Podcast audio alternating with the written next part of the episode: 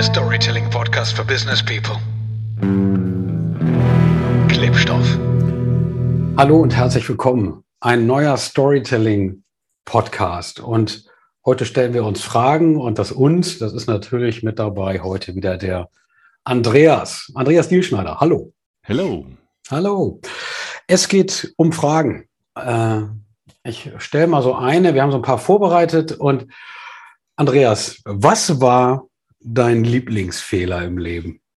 Mein Lieblingsfehler im Leben. Ein Fehler, den ich liebe. Okay. Mein Lieblingsfehler, eine, also definitiv ein, ein Fehler in meinem Leben, den ich aber immer wieder mache und den ich auch bewusst mache und auch gut finde, ist, ähm, ist Geld ausgeben. was, was, was, war das, was, war das, was war das teuerste, was du in den letzten sechs Monaten gekauft hast? Das teuerste, was ich in den letzten sechs Monaten gekauft habe, ähm, muss ich mal überlegen. Ähm, tatsächlich kaufe ich mir kaum noch was. Das stelle ich gerade fest. Wenn, wenn ich was kaufe, kaufe ich das irgendwie für die Familie. Ich habe gerade letzte Woche ein Angebot bekommen äh, für neue Brillen, die unglaublich teuer sind, weil das sollen jetzt so Gleitsichtbrillen sein. Und ich stelle mir gerade die Frage, ob ich das wirklich machen soll oder nicht. Ähm, das würde, ich glaube, 2000 Euro kosten oder yeah, so. Man. Wo ich gesagt wow. habe, hey, haben Sie die noch alle? Ich wollte doch nur eine Lesebrille. Aber nee, ähm, tatsächlich habe ich festgestellt, dass ich mit ähm, das Geld kein großer Wert für mich ist ähm, und dass ich immer wieder eigentlich Geld ausgebe und, und mich jetzt nicht ganz bewusst frage, ist es jetzt so essentiell wichtig, dieses Geld auszugeben oder nicht? Ich habe das sogar mir mal in einem Coaching angeschaut, warum das so ist. Und da kam ganz spannend raus. Wir haben da ein bisschen untersucht, warum das immer so ist, dass ich Geld, dass ich Geld nicht so einen großen Wert beim messe. Und ähm, das war ganz spannend, weil ich bin ja in Afrika aufgewachsen und mein Vater, äh, Geld war bei uns immer verpönt in der Familie. Also äh, beziehungsweise war es verpönt, in einem kapitalistischen Sinne nach, nach Geld zu streben und Geld zu besitzen und Geld zu haben. Weil ich bin in Afrika groß geworden, mein Vater war in der Entwicklungshilfe und ja, Kapitalismus, die großen Firmen, was sie mit dem Geld gemacht haben, das wurde uns als Kinder immer erzählt, ist etwas, was nicht gut ist, ist nicht erstrebenswert. Und ich habe festgestellt, dass ich tatsächlich die Hälfte meines Lebens kaum irgendwie ähm, äh, mich oder meine Leidenschaften in irgendeiner Art und Weise darauf konzentriert habe, Geld zu besitzen oder Geld groß wertzuschätzen. Und dementsprechend hatte ich das Geld, was ich hatte, auch immer einfach aus relativ freizügig ausgegeben, anderen Menschen gegeben, ähm, auf den Kopf geklopft. Ähm, hast du keine, aus deiner Sicht, hast du keine gesunde Beziehung zu Geld? Oder ähm, sagst du einfach, es bedeutet mir nichts und gibst deswegen zu viel aus? Ich habe inzwischen tatsächlich eine sehr gesunde Beziehung zu Geld, weil man als Vater von drei Kindern automatisch äh, in gewisse ökonomische Zwänge reinkommt, die einen dazu bringen, ähm, äh, auf jeden Fall eine gesündere Beziehung zu Geld zu entwickeln. Und ich habe das Thema auch aufbereitet und habe das auch erkannt, dass es wichtig ist, dass Geld ein wichtiger Wert ist und dass man das auch irgendwie wertschätzen muss. Äh, es ist jedoch nach wie vor so, dass ich sage, ähm, ey, ähm, da halte ich es wie meine Mutter, die sagt, wir geben das Geld heute einfach mal aus. und und ähm, das mache ich dann. Aber das ist tatsächlich ein Lieblingsfehler. Ich weiß häufig, hey, du könntest die Kohle eigentlich sparen. Ähm, hey, pack dir das auf die Seite, an, anstatt jetzt nochmal eine Ausgabe zu tätigen oder rauszuziehen und das Leben zu genießen. Aber dafür ist das Leben mir zu kostbar. Ich weiß nicht, kann man das Lieblingsfehler nennen, Phil? Ja, weiß ich nicht. Aber ähm, ich will euch da draußen mal kurz sagen, warum wir das hier so machen mit den Fragen. Vor mir liegen 16 Karten und auf jeder Karte ist eine Frage. Und mit einer Illustration zusammen, die das so ein bisschen unterstreicht. Fragen stellen. Storyteller, Fragen stellen, um Material zu sammeln. Also darum geht's heute. Erstens um die Karten, die ihr am Ende der Sendung sagen wir euch, wo ihr diese Karten kriegen könnt, kostenlos. Könnt ihr euch downloaden und mit den Karten arbeiten. Aber wir wollen euch zeigen, wie schnell man eigentlich zu guten Stories kommt, zu gutem Material für Stories kommt, wenn man gute Fragen stellt. Genau, der Auslöser ist nämlich, dass wir festgestellt haben, auch im Laufe der Jahre, ähm, weil viele Menschen auch immer sagen, ja, wie finde ich denn die Geschichte? Äh, man muss die Fragen stellen und man muss meistens auch Fragen nach einem persönlichen Bezug stellen. Und Insofern ist es ein Angebot von unserer Seite, mal mit diesen Fragen reinzugehen. Und wir wollen das heute einfach machen und uns auch gegenseitig Fragen stellen. Und deshalb würde ich sagen, äh, Phil, bist du tatsächlich gleich der Nächste, oder? Ja, genau. Ich bin der Nächste. Eine Storyteller-Frage. Also Phil, gab es eine Situation in deinem Leben, wo du Stellung beziehen musstest? Oh ja, wo ich Stellung beziehen musste. Gab es eine Situation, mehrere natürlich. Ähm, und eine ist äh, einen bestimmten Zeitpunkt äh, auf der Arbeit. Also ich war damals noch Angestellter. Und die Entscheidung zu treffen, äh, wenn ich diese Handlung jetzt unternehme, wird das zu einer, zu einer Eskalationsstufe führen, äh, die direkten Einfluss hat auf mein Arbeitsverhältnis. Und mache ich das oder mache ich das nicht? Und das hat in Bezug zu einer einzigen Person gehabt. Und ähm, ich kann das, hätte das auch so regeln können irgendwie, aber äh, also, nur dann wäre nichts passiert, nichts weiter. Also das, oder das, was wir vorher gemacht haben, hätten wir einfach weitergemacht. Und da habe ich gedacht, ähm, ich muss das jetzt sagen. Ich muss das jetzt deutlich machen mit den in einem Unternehmen vorhandenen Eskalationsstufen. Und da muss ich Stellung beziehen. Da muss er dein Gesicht zeigen und äh, muss sagen, was ist. Und dann hat das so seinen Lauf genommen. Ich würde es heute, ich muss dazu sagen, ich würde es heute anders lösen. Ich hatte damals noch nicht die, aus meiner Sicht zumindest, die Kompetenzen kommunikativ. Aber ähm, das in der Härte auszuhalten, was dann auch an Druck kam und an Auseinandersetzung, das war tough. Und ich habe das deswegen, äh, glaube ich, ausgehalten, so weil, also nur mit Gesprächen, ne, die links und rechts gelaufen sind die ganze mhm. Zeit. Nur man kann bis zu einem bestimmten Punkt, kann man, äh, finde ich, oder Mann, ich kann bis zu einem bestimmten Punkt äh, gehen und ab dann ist die Verführbarkeit äh, über Status bei mir nicht mehr gegeben. Dann ist die Verführbarkeit über Geld bei mir nicht mehr gegeben. Dann. Sondern dann geht es tatsächlich rein um Werte und sagen so, ey, können wir hier noch weitergehen? Ist mit mir nicht unter äh, diesem Punkt. Welcher Wert hat da in der Situation eine Rolle für dich gespielt? Belastung. Also wie, wie sehr, äh, wie hoch kann eine Arbeitsbelastung noch sein und wie sehr ist sie dann äh, bei weiterführender Belastung von Erfolg geprägt? Also man kann Hochphasen, ich bin immer dabei, ne, für eine Hochphase äh, auch extrem viel zu geben, aber danach brauche ich natürlich auch eine Entspannung und wenn die nicht mehr gegeben ist und aufgrund des wirtschaftlichen Drucks man sich eigentlich in einer ständigen Hochphase bewegt, mhm. gehst du also kurz zum Kaputtgehen. So, und da ist die Frage, handheben und auch nicht alleine. Also ich bin da nicht der Einzige gewesen, sondern in einem Verbund, einer, einer Gruppe haben wir das dann deutlich gemacht. Okay.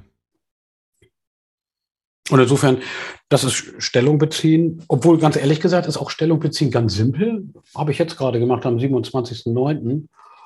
Ähm, also so, okay, irgendeine Partei. Also ich finde, wählen gehen per se ist also Bürgerpflicht, finde ich wichtig. Und auf der anderen Seite so, mit wem willst du denn da? Das heißt ja auch zum Teil zumindest für mich Stellung zu beziehen. So, das ist mir jetzt wichtig. Und dieses Thema möchte ich jetzt in den Fokus rücken. Mhm. Auch das ist eine, ja, zumindest eine kleine, aber immerhin wichtige Form der Stellungnahme. Ne, ich finde ja auch, dass ähm, Storytelling an sich schon auch eine Stellungnahme ja. ist. Weil, indem du ja. eine Geschichte erzählst, erzählst du erstmal meistens was, was du glaubst oder was einen Hintergrund von dir betrifft oder ein persönliches Erlebnis betrifft.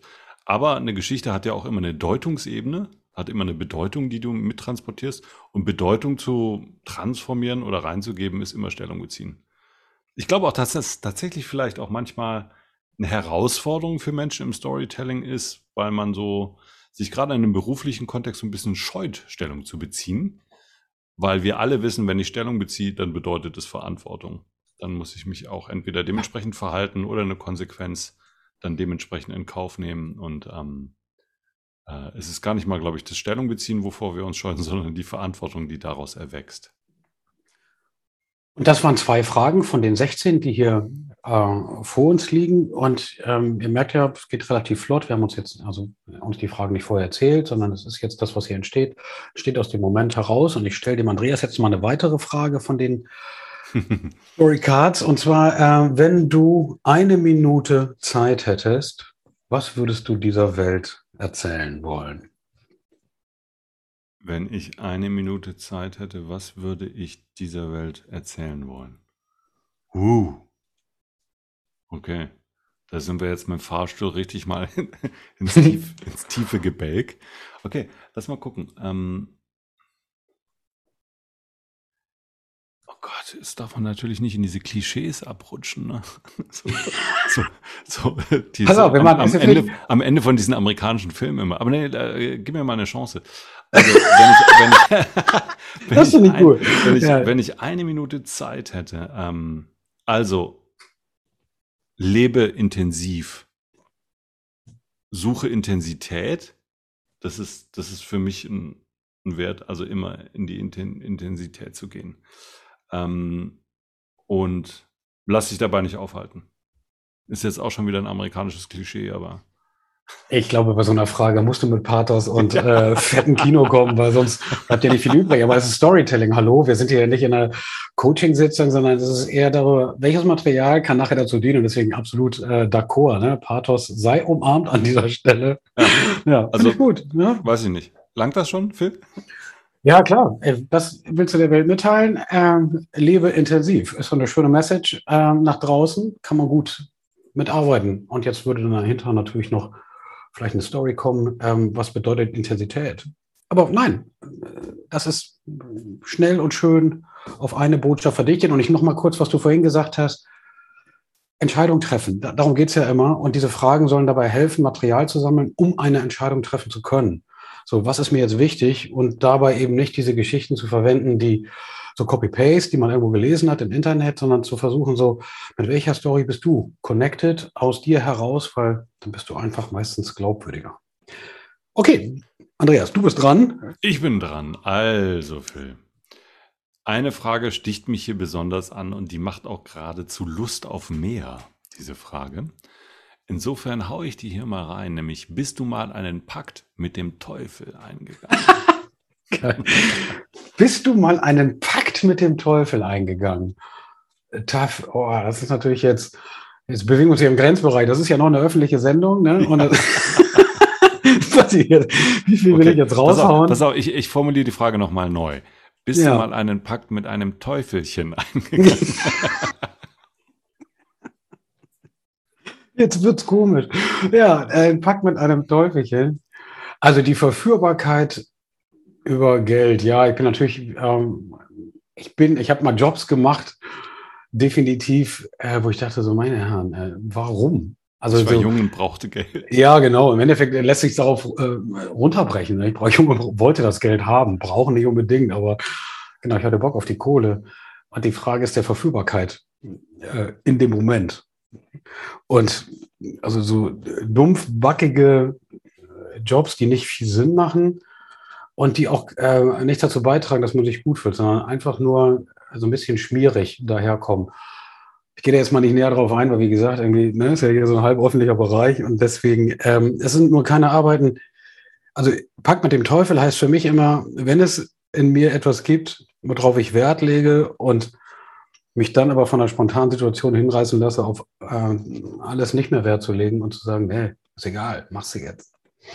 Das ist so ein bisschen wie, weißt du, so, äh, da liegt ein 50-Euro-Schein, der fällt einer alten Dame aus der Tasche, wenn die über die Straße geht. Ne? Und äh, Ja. du siehst, dass sie das nicht merkt. Und das ist für mich ein Pakt mit dem Teufel. So, gehst du jetzt und nimmst dir diesen Schein, grenzt du zu der alten Dame und sagst, entschuldigen Sie bitte, Sie haben diese 50 Euro gerade verloren oder steckst du dir die ein? Und das ist ein, also das jetzt im etwas größeren Kino, das ist für mich so ein Pakt mit dem Teufel. So. Ja. Da gab es ja diese wunderbare Rubrik bei in der Süddeutschen mal Dr. Dr. Rainer Erlinger, ähm, wo es um diese ethischen Fragen ging. Was ich an dieser Frage so spannend finde, ist auch das, was du gerade sagst. Ist, ist, es, ist es zeitlich ein Pakt oder hinterlässt dieser Pakt, ich glaube, das steckt ja in dieser Frage so ein bisschen drin, hinterlässt dieser Pakt mit dem Teufel Spuren? Ja. So im Sinne von Reue, so im Nachgang denkt man, oh, das hätte ich eigentlich nicht tun dürfen. Darauf hätte ich hätte mich nicht verführen lassen dürfen, das zu tun, weil es etwas ausgelöst hat oder auch in meinem Leben dann doch eine Bedeutungsebene hat, die ich so nicht wollte. Ne? Ja, es ist ja das Wort auch, ne? Also ist ja extrem moralieren, äh, moralisierend, ne? Der Teufel. Also so, was ist das Böse? Und genau richtig. Also es ist nicht die Tat selber, sondern es ist vor allen Dingen, glaube ich, die Narbe, die dadurch bleibt. So mit, mein Gott, Mhm. fuck, doof, dass ich das getan habe, das Ärgern darüber oder dieses Verstehen, dass es eigentlich, also aus deiner eigenen oder meiner Wertewelt dann irgendwie halt nicht richtig war. Ja, genau. Phil, du Darum bist geht's. dran. Was war mal ein richtiger Knochenjob? Schöne Frage. Außerdem sehe ich auch so ein, ich sehe auf so ein schwitzendes Pferd, was hier wiehert. Also das heißt, ich rede hier echt von einer Arbeit, die dich an die Grenzen dessen bringt, was du bereit bist oder was du, was deine Möglichkeit war. Also da kann ich auch sofort in meine Jugend zurückgehen. Ich glaube, ich war 16 Jahre alt und ich äh, wollte mir eine Stereoanlage kaufen und ich hatte kein Geld dafür. Und dann habe ich meine gesamten Sommerferien als Schüler bei Gardena in Ulm habe ich da am Fließband gestanden, sechs Wochen lang und habe sechs Wochen lang Plastikgartengeräte zusammengebaut und zusammengeschraubt am Fließband. Ein echter Knochenjob. Das, das war wirklich ein echter Knochenjob. Ich bin morgens um 5 Uhr aufgestanden, mit dem Fahrrad 10 Kilometer dahin gefahren. Um 6 Uhr oder 6.30 Uhr, glaube ich, ging die Schicht los oder so. Und dann habe ich da äh, acht Stunden lang geknüppelt. Habe mir noch dazu lauter Feinde gemacht dort weil um überhaupt motiviert zu sein, wollte ich ständig die Stückzahlrekorde brechen. Und habe dann ständig anstatt 1200 Stück in der Schicht 1400 oder 1500 gemacht, was natürlich die ganzen Leute, die nach mir kamen, total beschissen fanden, weil die wurden dann auch an diesen Stückzahlen gemessen. Und gleichzeitig gab es diesen einen Monsterjob, der Typ, der mit diesem kleinen mit diesem kleinen Radlader da durch die Lagerhallen gefahren ist, den habe ich so beneidet ja, aber das war ein echter Knochenjob. Ich glaube, die Anlage, was hat die gekostet? 1800 D-Mark damals. Kenwood. Habe ich fast dann 20 Jahre gehabt. Das war ein echter Knochenjob. Ja. Die Anlage, was mit der passiert? Hast du die äh, weggeschmissen irgendwann, verkauft du? Die, die habe ich dann tatsächlich dann irgendwann, ähm, der Verstärker war noch richtig was wert, den habe ich dann irgendwann verscherbelt vor ein paar Jahren, glaube ich.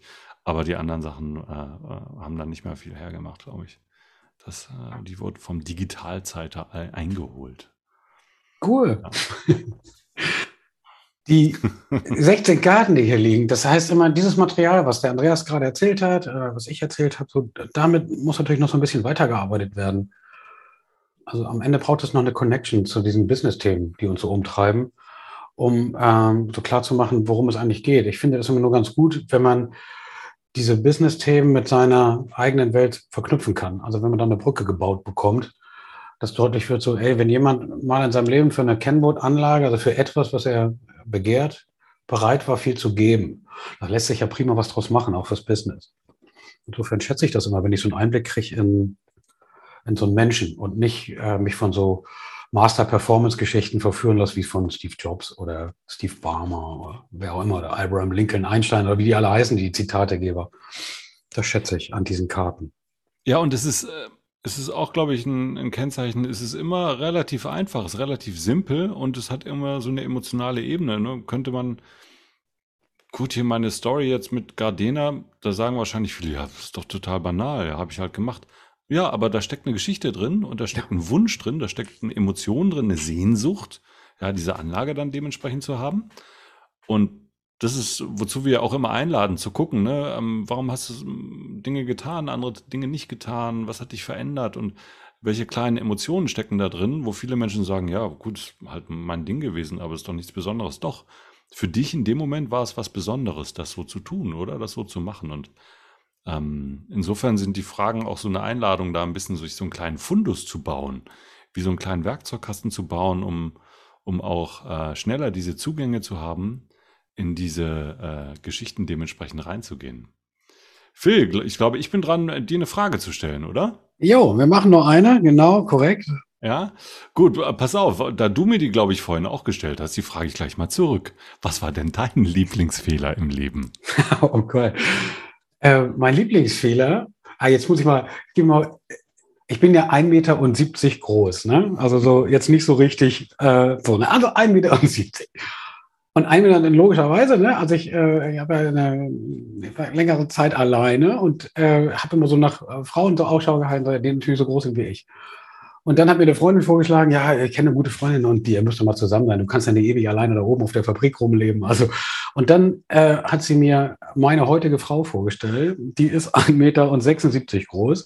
Also so eine große, schlanke, aus meiner Sicht traumschöne Frau natürlich. Und ähm, sozusagen mein Lieblingsfehler ist, dass ich immer so in meinem Muster gedacht habe, so du musst eine bestimmte Form einhalten, immer so immer nur nach einer bestimmten Art geguckt habe.